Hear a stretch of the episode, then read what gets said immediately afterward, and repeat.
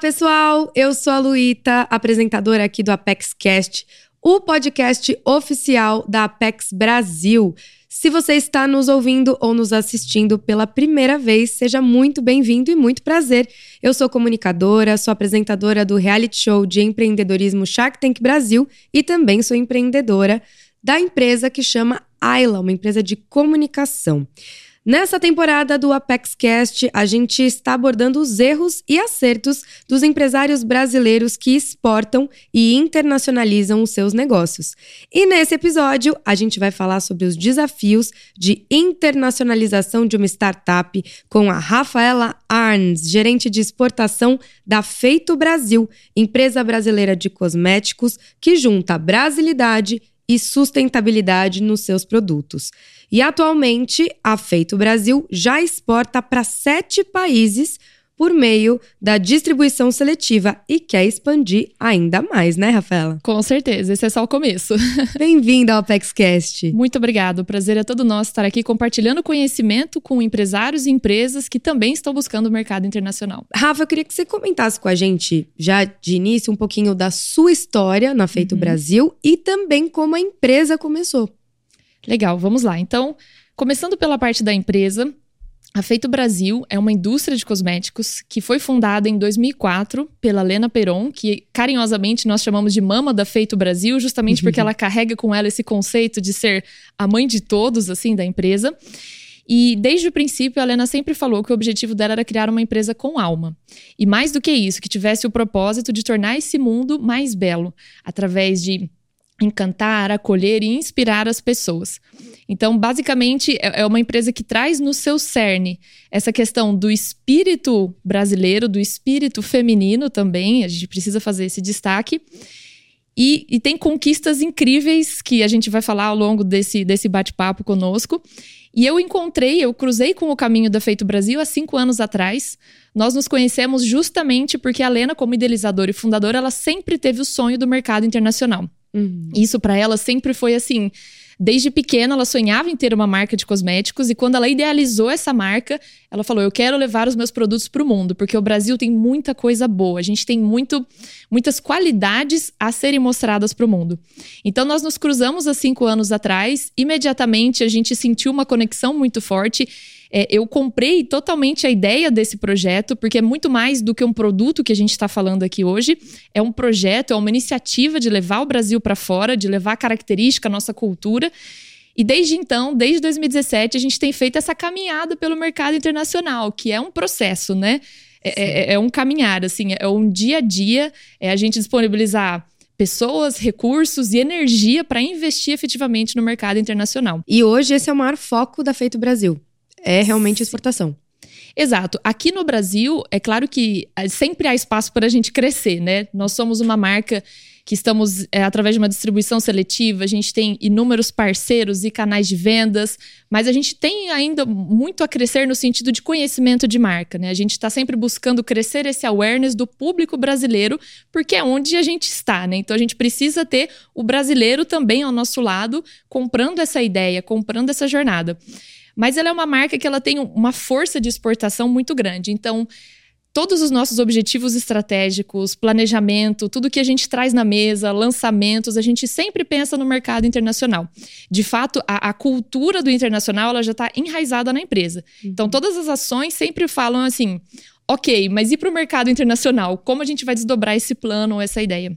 Até no nome, né? Vocês já carregam essa Exato. intenção. Feito o Brasil já é para dizer tudo, né? Exato. O nome e a nossa logo, né? Que se você olhar, a Sim. nossa logo é o mapa do Brasil com uma digital. Então é para uhum. reafirmar a autenticidade. A gente fala muito que a Feito Brasil ela é uma autêntica experiência de banho e brasilidade. Uhum. Então quando você está consumindo um produto da Feito Brasil, você está tendo uma experiência de consumo, muito além de um cosmético, né? A gente conta uma história usando esse cosmético como um veículo, efetivamente. Uhum. Mas é todo um contexto, todo um storytelling por trás. Ótimo. Agora, a gente tem no Brasil marcas gigantes já consagradas no mundo, né, que também exportam produtos brasileiros na área de cosméticos. Até tem marcas de fora que exportam produtos brasileiros nessa área. Como é, como você enxerga o diferencial de vocês na Feito Brasil? Eu acho que o diferencial está exatamente em cima disso que nós conversamos, da autenticidade. Então, toda vez que a gente vai lançar um, um produto, por exemplo, muito mais do que pensar será um hidratante. A gente vai, sei lá, um hidratante que vai ter uma função formadora, ou enfim, de perfumar o seu corpo. É algo muito maior. Na verdade, a gente seleciona um ponto da cultura brasileira, uma região, ou algum traço, uma música, enfim, que a gente deseja explorar essa cultura, no sentido de divulgar essa cultura para o mundo. E a gente começa a desdobrar todo o storytelling em cima dessa região que a gente quer prestar essa homenagem, prestar esse tributo. Então, isso a gente acaba carregando uma autenticidade, uma verdade, a ponto de algumas coleções que homenageiam determinados pontos específicos do Brasil, a gente receber feedback do consumidor que vive naquela região e falar assim: nossa, eu me vi representado no seu produto. Quando eu vi o nome, quando eu vi a embalagem, eu entendi que vocês estavam retratando fielmente esse espaço que a gente vive hoje, né? Então, o que nos diferencia é justamente esse caráter de autenticidade e de brasilidade. A gente uhum. pulsa Brasil desde o nome, como você bem pontuou, uhum. até mesmo os desdobramentos das coleções e dos produtos. Então, cada produto que a gente tem hoje, cada cosmético, é uma história do Brasil. A gente, em cima dessa, dessa imersão, e é muito importante frisar que é a Lena, a própria fundadora, que gosta de fazer essa imersão, ela que é toda a parte criativa, inspiracional, ela que cria as coleções, que estuda, que busca essa história. Um ponto muito importante para ela é como a gente retribui essa região de que a gente está contando a história. Uhum. Então, todas essas coleções, quando elas são lançadas, a gente sempre busca uma comunidade, normalmente de mulheres, que são artesãs, que carregam é, é esse artesanato de gerações, que a bisavó passou para a avó e assim sucessivamente. E junto com essas comunidades, a gente desenvolve uma artesania para compor o nosso produto. Então, é de fato para conectar mulheres de ponta a ponta. A gente trabalha muito com empoderamento de mulheres de ponta a ponta. Quando uma mulher aqui em São Paulo está consumindo um produto feito Brasil, ela está não só se empoderando, porque ela está se sentindo mais bela, bem consigo mesma, como também está empoderando aquela mulher ribeirinha do interior de Belém do Pará, que está usando essa, essa, artesania como método de subsistência, que está, enfim, gerando renda para toda a família e para toda uma comunidade. O Brasil, de modo geral, ele é um país extremamente bem visto e as pessoas têm um apreço pela nossa cultura muito grande. Arrisco até dizer que muitas vezes maior apreço pela nossa cultura do que nós mesmos que estamos aqui no Brasil. Sim. Então, no início dessa jornada, a gente era, a gente até demorou um pouco para se acostumar com essa impressão, mas o pessoal falava: "Nossa, vocês são exóticos". E no primeiro momento isso causava, mas é um exótico bom ou é um exótico estranho? É. E a gente entendeu que quando eles falavam que nós éramos exóticos, era justamente porque o que a gente mostrava para eles era muito diferente da realidade vivida. Tá. Então, o Brasil pulsa uma biodiversidade que existe em pouquíssimos lugares do mundo. O Brasil pulsa uma cultura extremamente miscigenada que desperta uma curiosidade em quem não reside aqui. E quando a gente leva esses produtos contando essas histórias, a, a paixão que eles sentem pela história é assim eminente, é, é uma conexão que eles criam. E efetivamente eles começam a sentir esse carinho pela cultura brasileira. E isso para nós é algo assim que não tem preço. Quando a gente volta para essa comunidade de artesãos e fala assim, o seu produto está na Europa, seu produto está nos ah. Estados Unidos, está na Rússia. É incrível ver a reação delas também, sabe? É, essa cadeia que está sendo construída nessa internacionalização, ela vai muito além da Feito Brasil quanto marca, quanto indústria, quanto uma empresa familiar. Uhum. Ela tem feito a diferença na vida de muitas pessoas que estão é, nesse ecossistema, que uhum. trabalham junto conosco nesse ecossistema. Então, a aceitação que a gente tem tido é incrível. Eles falam assim: puxa, pode ter 200 marcas aqui, uma ao lado da outra. Mas a de vocês, a gente consegue saber que é de vocês porque é muito característico. Quando você olha um produto da Feito Brasil, você já consegue criar esse reconhecimento de assim, aqui tem algo diferente. Sim. Quebra um pouco o padrão. Porque as embalagens são diferentes, os rótulos, esses adornos, as artesanias que a gente anexa ao produto hum. fazem com que cada um seja praticamente único, né? Porque a gente sabe que um trabalho feito à mão, dificilmente a gente vai ter dois exatamente iguais. Sim. Então isso dá também esse caráter de quase uma obra de arte para o produto. E essa artesania depois pode servir com uma outra função, né? Ao término do seu produto, você pode usar para enfeitar sua casa, você pode fazer um pingente, um colar, então a pessoa consegue carregar essa história para além do uso do produto. Hum, muito legal. Agora, a gente sabe que quando se trata no desenvolvimento de um produto cosmético, né? Ou, é, enfim, vamos pegar um hidratante como exemplo. Quando a gente fala de diferentes regiões do mundo, a gente sabe que as necessidades da pele são diferentes, né? Sim. E aí vocês estão fazendo tudo com produtos aqui nacionais que podem ser excelentes para nossa pele, mas funciona para qualquer região do mundo ou vocês estão tendo que adaptar os produtos dependendo do mercado que vocês estão atuando? Incrível a sua pergunta. É, esse foi um grande desafio que, no início, quando a gente começou essa jornada, a gente também teve essa mesma reflexão. Aqui a gente gosta de hidratantes mais leves, porque aqui, basicamente, na maior parte do país é muito quente. Sim. Então precisa ser um hidratante leve, que não deixe aquela sensação pegajosa na pele, enfim, que uhum. permita a gente transpirar. E, entanto, a gente estava entrando em países onde a temperatura é mais frio do que quente. Como vai ser vista essa leveza do hidratante, até mesmo nos invernos, onde a temperatura vai a menos? Enfim, a gente tem produtos na Rússia. Nossa. Pode chegar a menos 20, menos 30, dependendo da região. É, e, e aí o que a gente foi percebendo é que a formulação em si, apesar de ter diferentes texturas e levezas, o resultado que ela proporciona é o que mais tem engajado esse consumidor.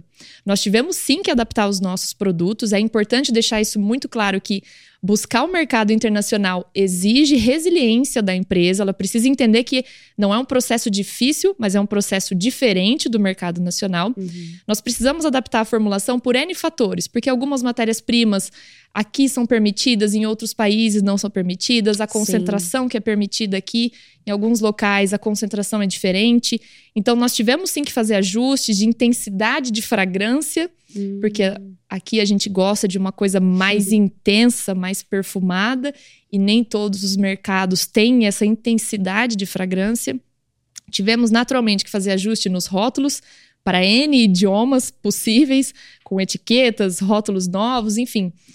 Mas o que a gente tem percebido é que o produto em si, o DNA do produto, ele pode permanecer o mesmo. A gente conseguiu é, entender que apesar de ser um público diferente, de ter hábitos de consumo, de ter uma pele diferente, como você bem pontuou, o produto também está performando nesses mercados. Eles também estão tendo aceitação.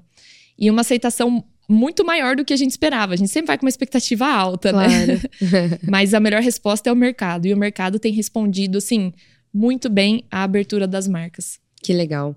E de quais são os países que vocês exportam hoje? Hoje nós já temos é, parcerias com distribuidores. Se a gente começar aqui pela América do Sul, nós temos no Paraguai e no México. Uhum. Nós já temos vendas para os Estados Unidos. Temos também na Europa, com um parceiro nosso em Portugal e expandindo para os países próximos. Temos também na Rússia e Austrália. Olha. Espero não ter esquecido de ninguém. Quase o mundo inteiro.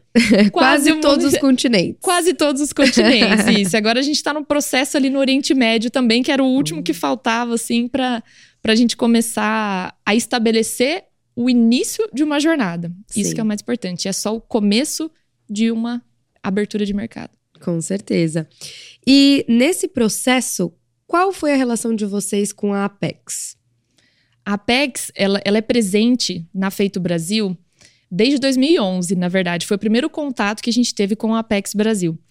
E, e, eu acho muito curioso porque tanto nós quanto a Apex, no final do dia, a gente compartilha do mesmo objetivo, que é levar a marca Brasil para o mercado externo, é para mostrar que o Brasil tem N potencialidades, que nós somos, claro, um dos maiores exportadores de commodities, mas nós também exportamos tecnologia, exportamos alimentos processados, exportamos moda, exportamos games, conteúdo digital, móveis, enfim, a gente é uma potência quanto Sim. nação e a gente precisa é, galgar esse espaço.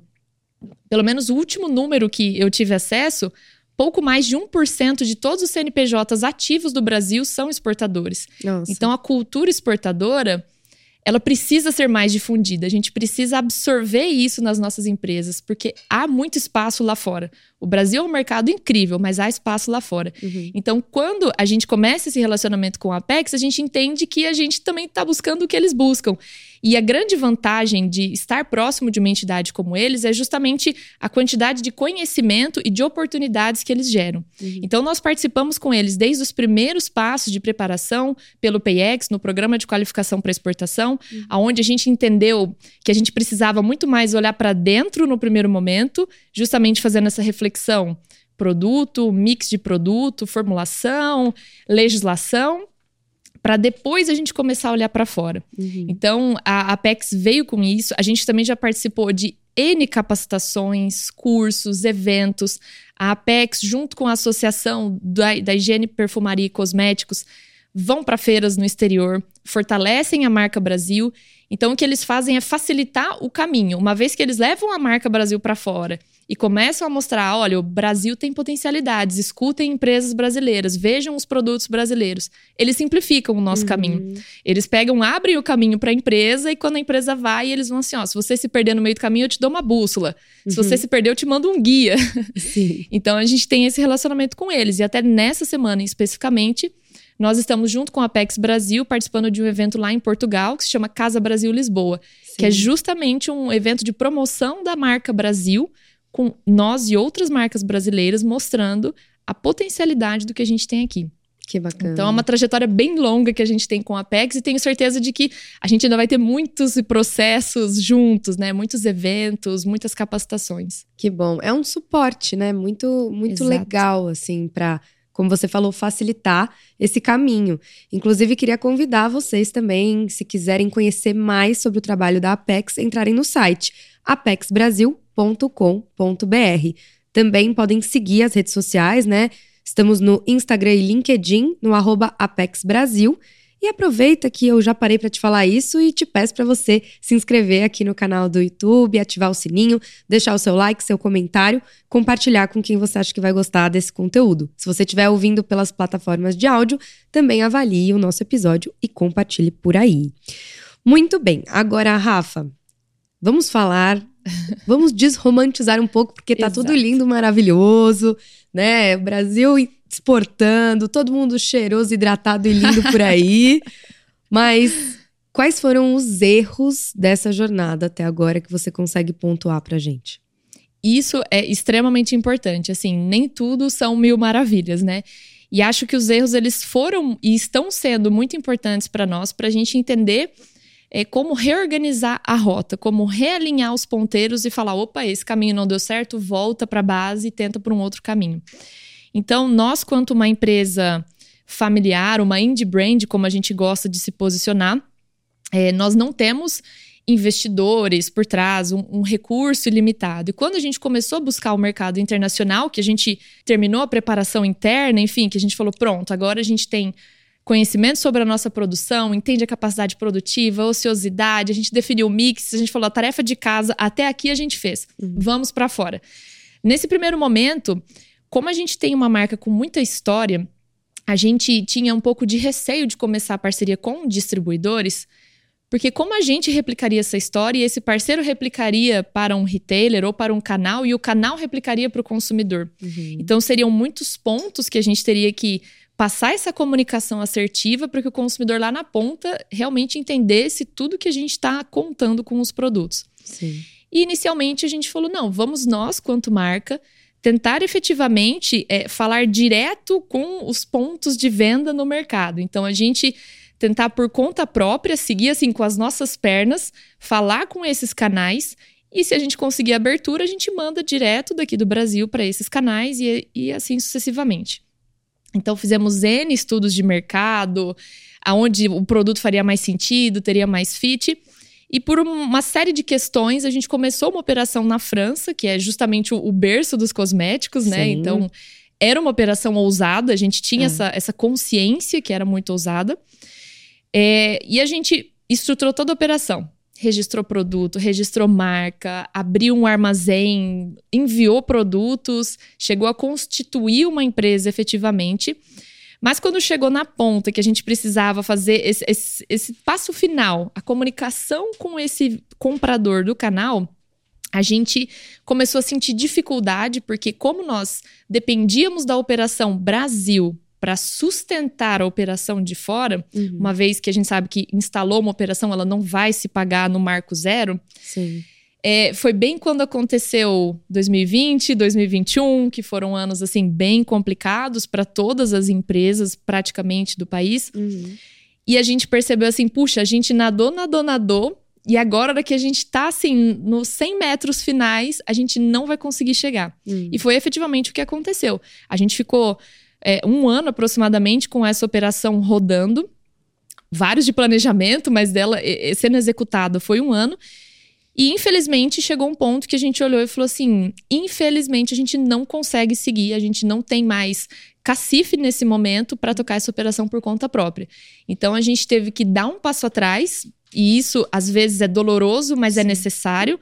A gente deu um passo atrás e falou assim: ok, já entendemos que hoje, com a nossa conformação, não tendo investidor e até fazendo um parênteses sobre isso, perdendo a possibilidade de ter investidores que não acreditavam no potencial do mercado internacional, uhum.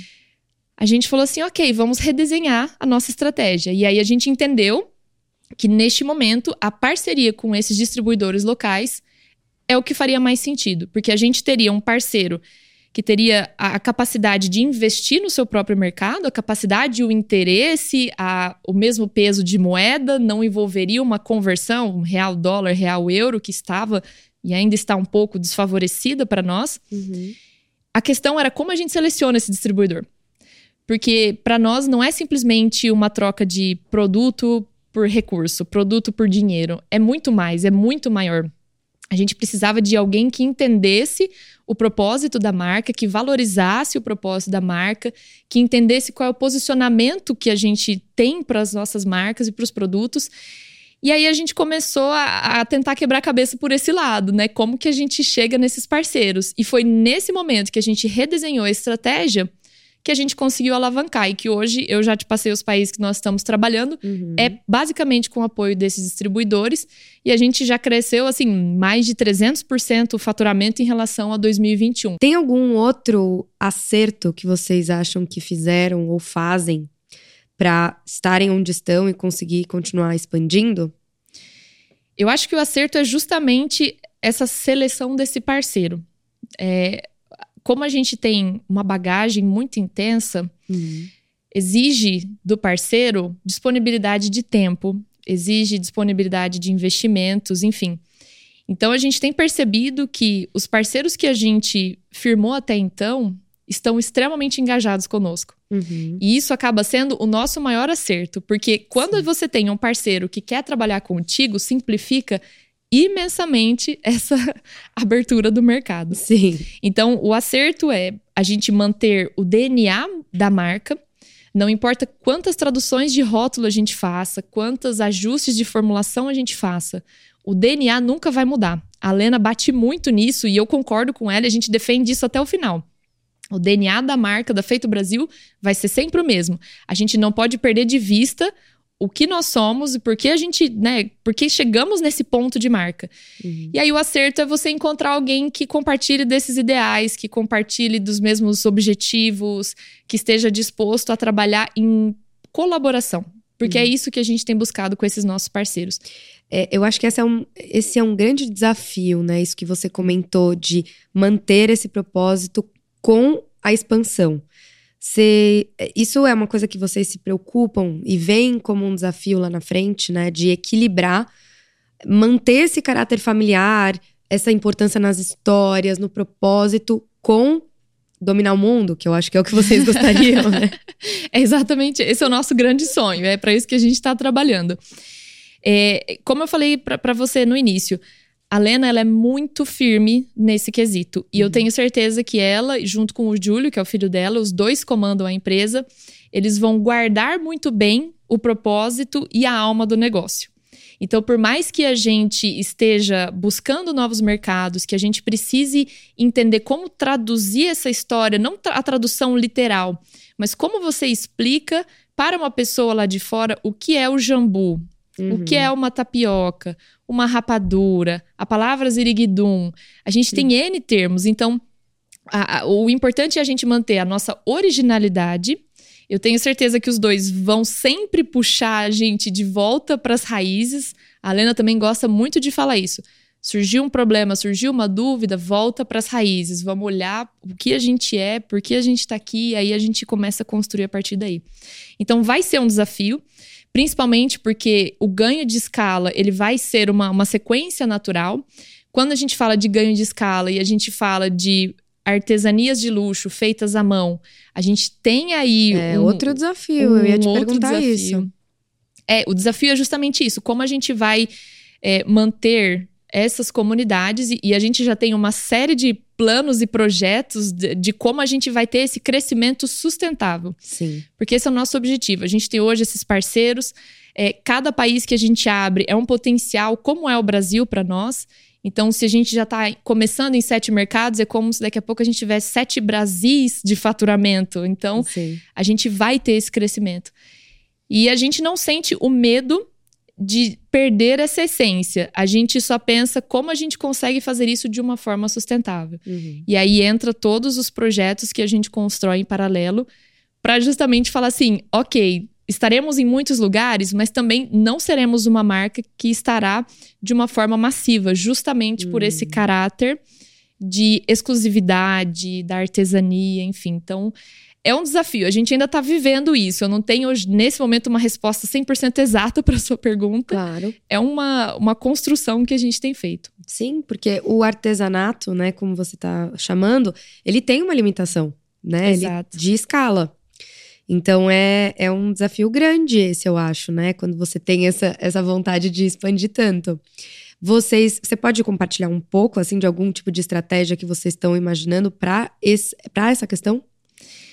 É quase como. é, quando a gente conversa com essas comunidades, a gente fica, assim, impressionado que às vezes um pedido que a gente faça de determinado adorno, muitas vezes é o faturamento de, de um mês ou de dois meses que essa comunidade teria. Sim.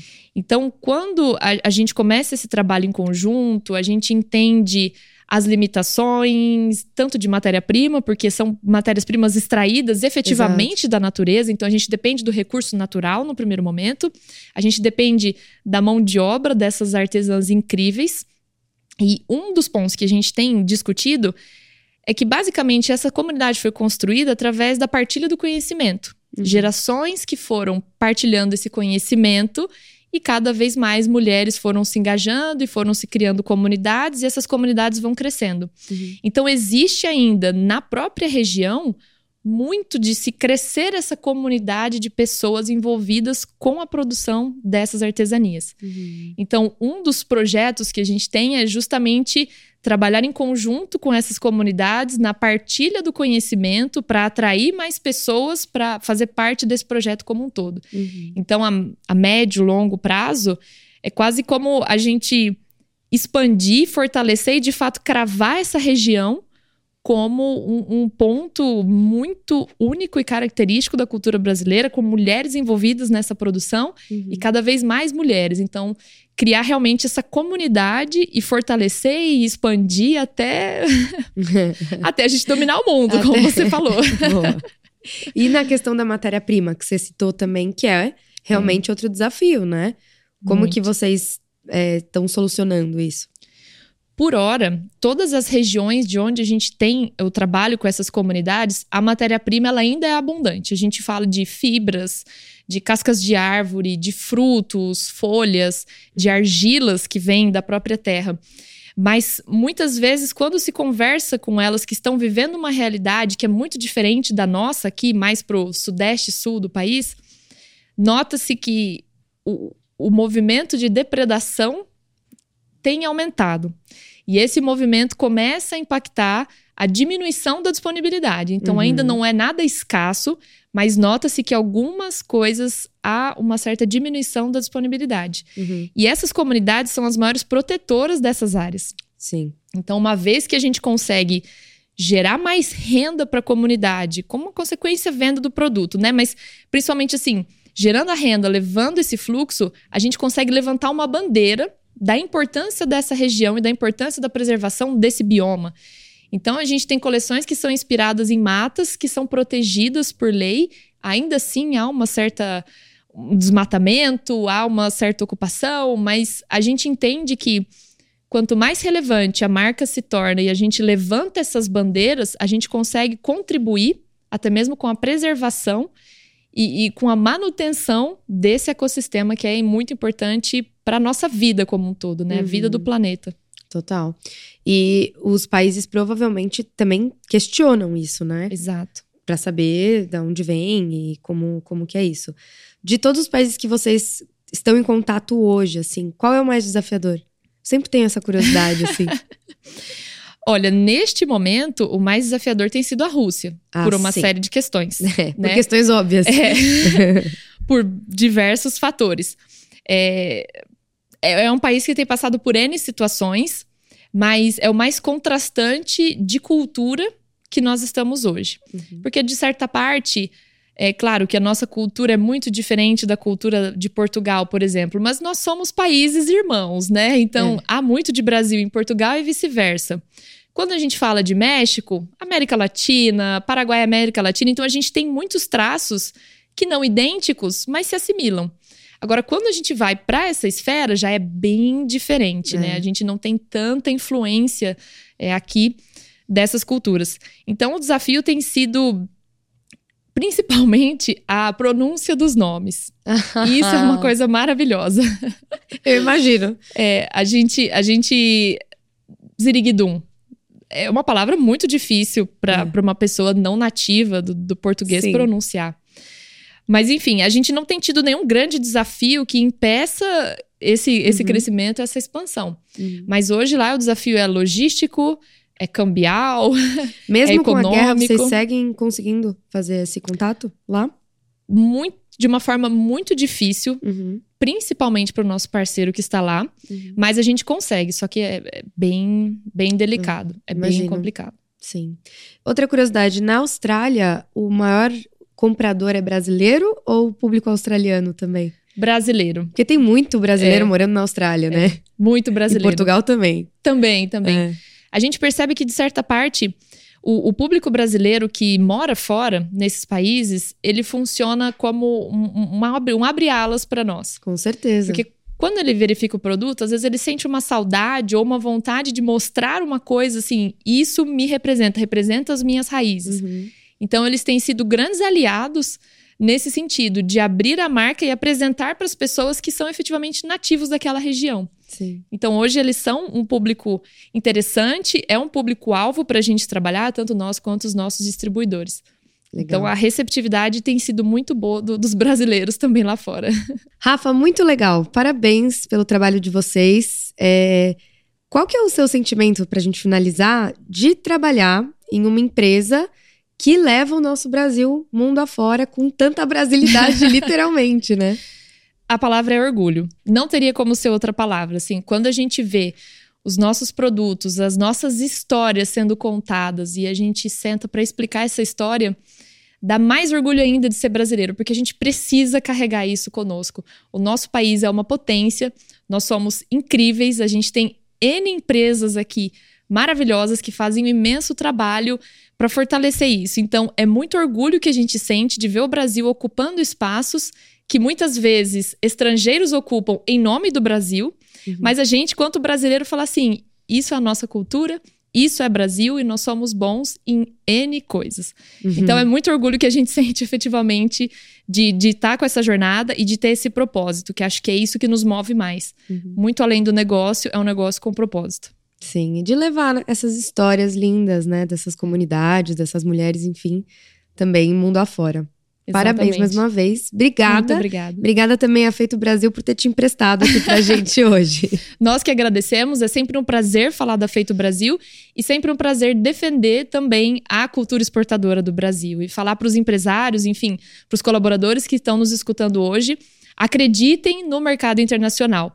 É, pode ser que pareça difícil, pareça distante, pareça complexo, mas na verdade é só um processo diferente. É como uma venda do mercado nacional com algumas peculiaridades. Então, assim, apostem, invistam, estudem, procurem se informar, porque existe um universo de possibilidades quando a gente pensa para fora das nossas fronteiras. Isso aí, perfeito. Se você quiser se informar mais sobre isso e tornar isso menos difícil e mais próximo, não deixe de dar uma olhada no site da Apex Brasil, apexbrasil.com.br.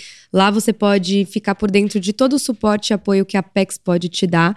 Também um desses exemplos, como a Rafaela citou, é o PayEx, né, um programa que visa facilitar o planejamento e a segurança das empresas ao exportar. Então acessem lá, também sigam as redes sociais, arroba Apex Brasil, no Instagram, no LinkedIn.